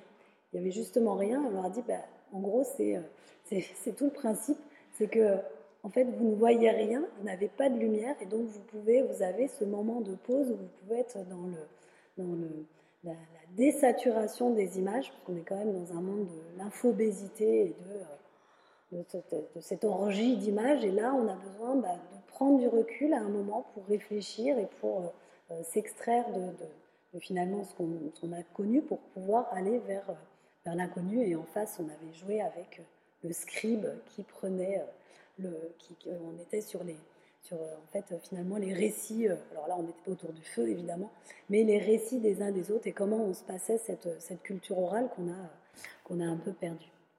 Un troisième cas sur lequel je travaille, donc là, c'est sur la question de l'alerte aux populations. Alors, ça, c'est beaucoup moins sexy parce que pas le commanditaire, mais en fait les, gens pour qui on a travaillé. Donc c'est une équipe de recherche euh, sur euh, Avignon et Nîmes, donc avec des géographes, des euh, psychologues et mental designers. Et c'était sur, ben, en fait, il y a en 2018, l'Europe a à travers la, directive européenne sur les, systèmes de communication et d'alerte aux populations, impose à tous les pays membres qu'en 2022, chaque État soit en capacité d'alerter sa population. Or, en 2018, euh, bah, en France, les seuls moyens d'alerter, les seuls moyens officiels, et donc avec évidemment un cadre particulier euh, législatif euh, très, très, très fort, et un cadre juridique pardon, très fort, c'était, bah, ce sont les sirènes. Premier mercredi du mois, tout ça, tout ça. Donc les sirènes qui en fait étaient là pour prévenir les gens des bombardements aériens juste après-guerre. Et en fait, c'était le seul système euh, existant. Et donc, euh, autant vous dire qu'on n'avait pas particulièrement anticipé euh, ça comme, comme d'habitude. Comme pour le Minitel, on était resté sur, sur, nos anciennes, sur nos anciennes capacités à faire. Et donc, là, sur l'alerte aux populations, bah, c'est dire, ok, en fait, techniquement, il existe plein de choses. C'était pas, c'était pas le souci. Alors, même si, malgré tout, et d'ailleurs, dans, le consortium de travail, il y avait aussi la société Atrice est euh, Gédicom, parce qu'à un moment, on a besoin de réfléchir quand vous devez pouvoir alerter 60 millions de personnes. Euh, il y a quand même un moment où voilà, il faut réfléchir aussi techniquement. Mais ce qui avait été montré dans le, dans le début du travail de recherche, c'était surtout de dire que, ben, en fait, euh, l'alerte, alerter oui, mais sur quoi et qui et en fonction de quoi. Et là, quand on croise finalement l'échelle temporelle de l'aléa, il y a des aléas qui se situent en, en secondes, donc par exemple les, séismes, et qui sont quasi totalement imprévisibles. Il y a des capteurs, hein, mais en fait, euh, euh, le, capteur va effectivement euh, récupérer l'information, mais le temps que ce soit transmis, de toute façon, vous êtes déjà. Enfin, ça sert à rien finalement.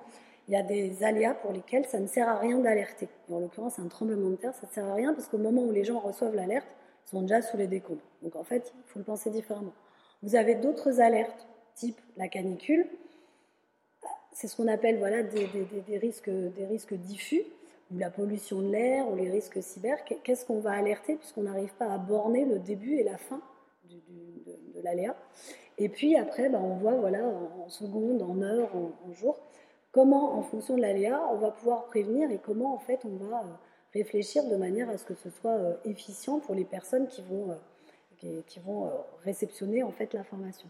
Je ne sais pas si certains d'entre vous avaient avait téléchargé à l'époque l'application SAIP, donc le système d'alerte et d'information des populations qui a été mis en place par le ministère de l'Intérieur et qui a été un fail absolu et qui a été enlevé et qui était au départ ce qui avait été pensé par les pouvoirs publics pour alerter les populations. Donc là, ils se sont dit on va peut-être réfléchir différemment. Et donc, nous, ce qu'on a proposé, pareil, pour aller plus rapidement, c'était de travailler sur des exercices, en fait, sur mais il y a un moment, euh, ça ne sert à rien d'être dans la théorie. En fait, il faut le pratiquer. Et donc, on va venir tester in situ. Donc là, on l'a fait, euh, euh, on l'a fait à Avignon sur, ben, en fait, avec, en l'occurrence, là, avec des étudiants, parce que oui, j'ai oublié de préciser que ce projet de recherche s'est effectué entre 2020 et 2021. On a, comme tout le monde, eu des petits soucis logistiques pour pouvoir faire jouer des exercices. Donc, voilà, ça n'a pas, été, ça pas été ça, mais on a quand même réussi. Ça a été aussi de réfléchir sur quel message pour quelle alerte Parce que, comme je vous l'ai dit, en fonction des aléas, en fonction de qui va recevoir, euh, vous êtes euh, étranger de passage, vous êtes euh, en vacances, vous êtes sur votre lieu de travail, en fait, vous n'allez pas comprendre et prendre le message de la même manière. Donc, il y avait six points qui avaient été établis sur le type de signal sonore, sur la crédibilité de la source, sur la question de la nature du danger ou de menace, parce fait, sur le caractère anthropique pas euh, sur la localisation, sur les consignes.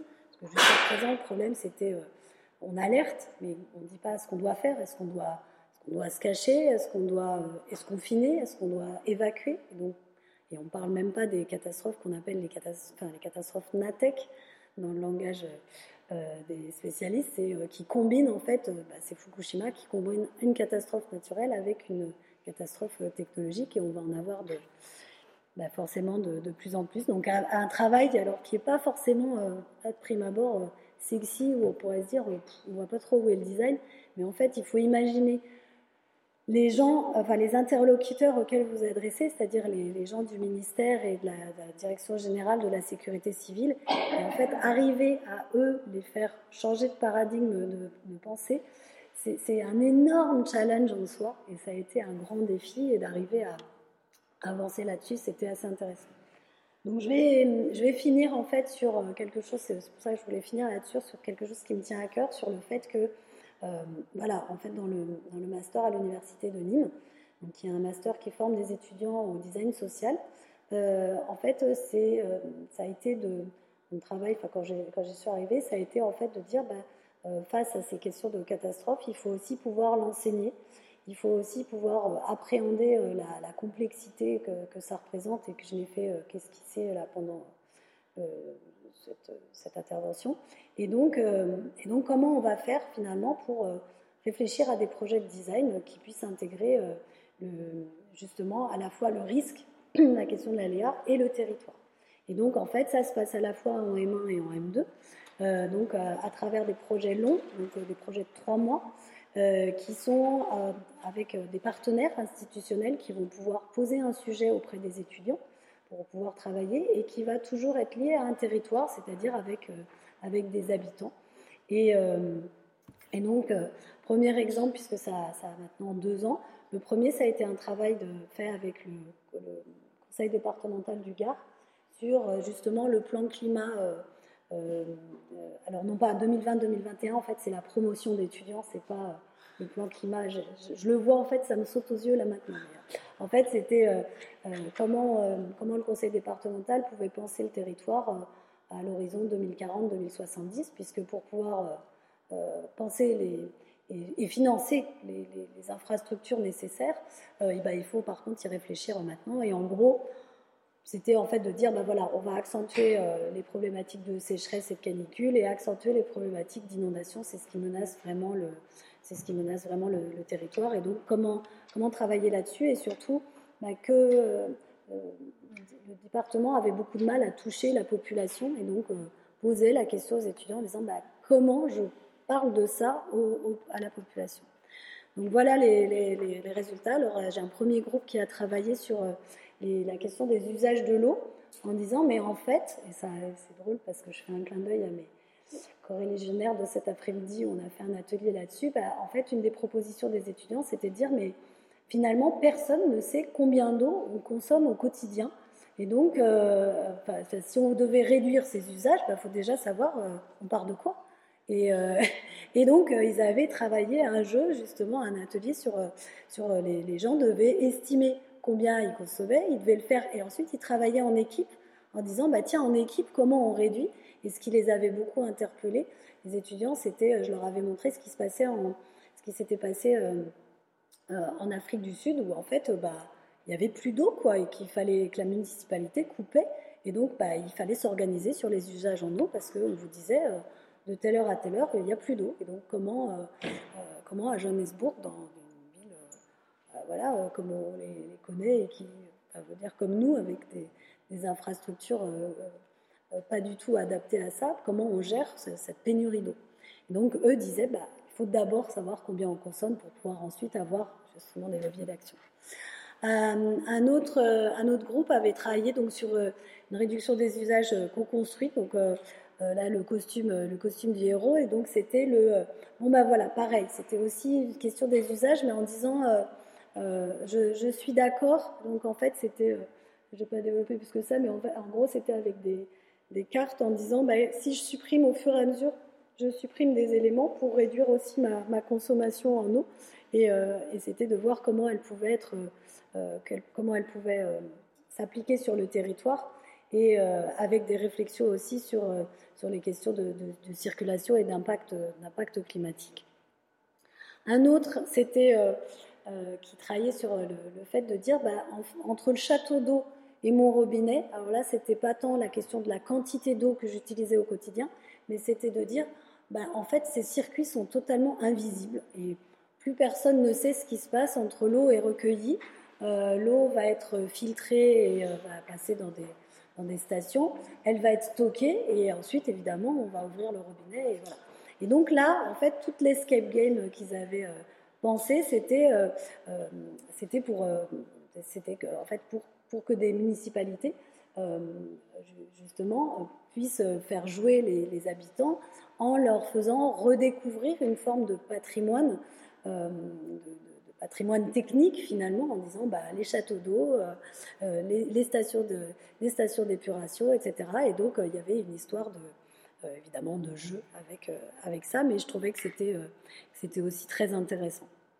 Alors le programme de cette année, on avait conventionné avec le PTB, c'est une structure publique qui est, qui est sur tous les territoires, l'établissement public territorial de bassin, que PTB.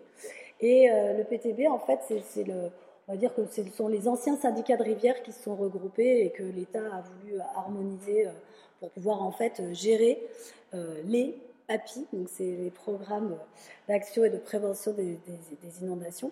Et, en fait, la, question qui était posée, qui était posée aux, étudiants, ça a été de dire, bah, voilà, on dépense des centaines de milliers d'euros, hein, des centaines de milliers d'euros sur ces, sur ces sur ces plans, en fait, sur ces aménagements. Et on se rend compte que, bah, en fait, on les documente, on fait des choses incroyables, mais, mais personne n'est au courant. Et puis, euh, les habitants, ils savent pas. Et euh, voilà, on investit et, finalement, peut-être que ce serait intéressant de se préoccuper des habitants. Et à chaque fois, c'est ça qui revient. Je, voilà, je, vous donne des exemples où à chaque fois, c'est ah mince, on a complètement oublié, euh, on a complètement oublié les habitants, on a complètement oublié l'usager, on a complètement oublié en fait les personnes concernées. Et ça, c'est voilà, c'est quelque chose qui forcément, euh, dans le designer, ça nous interpelle.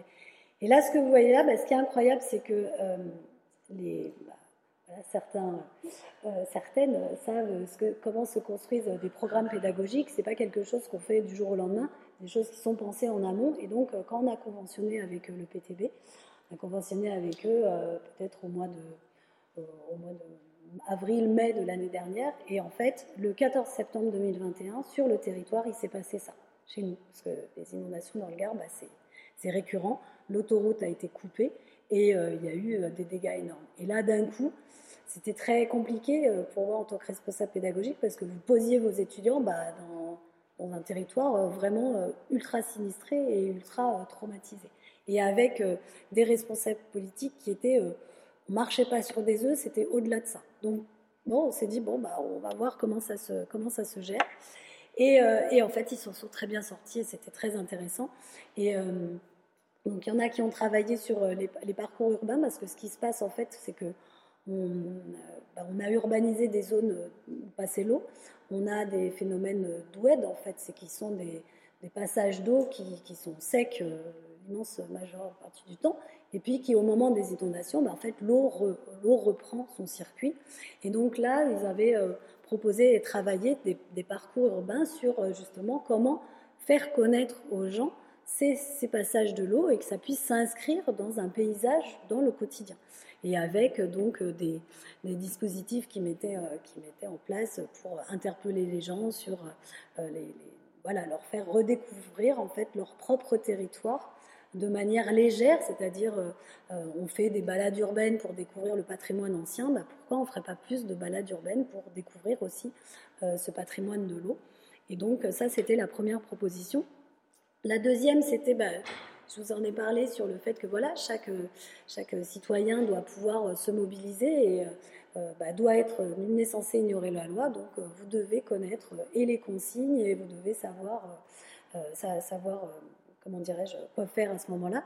Et évidemment, toute cette documentation, parce que depuis, depuis 2006, il existe euh, l'IAL, donc l'information acquéreur locataire, qui est une obligation légale. C'est qu'à chaque fois que vous prenez possession d'un logement, aussi bien en tant que euh, propriétaire qu'en tant que locataire, on doit vous informer sur tous les risques.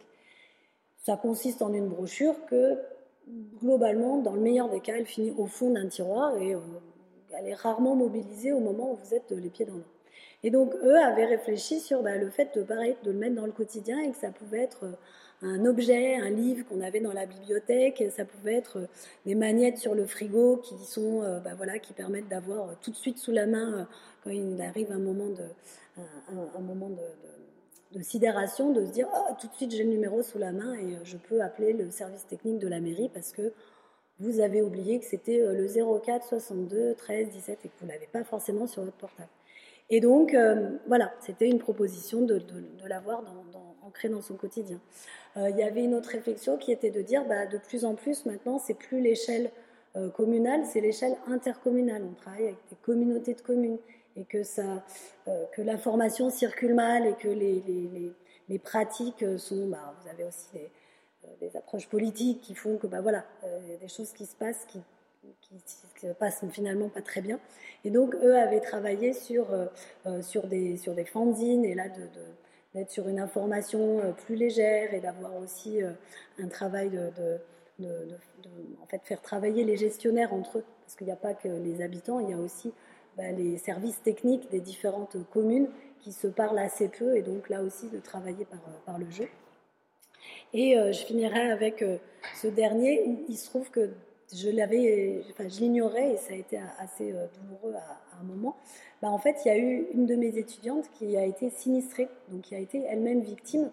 Et la faire travailler là-dessus, ça a été, ça a été compliqué et c'était, euh, euh, voilà, on se retrouve en situation où, effectivement, on bon mince, on touche quelque chose de très très sensible et de douloureux.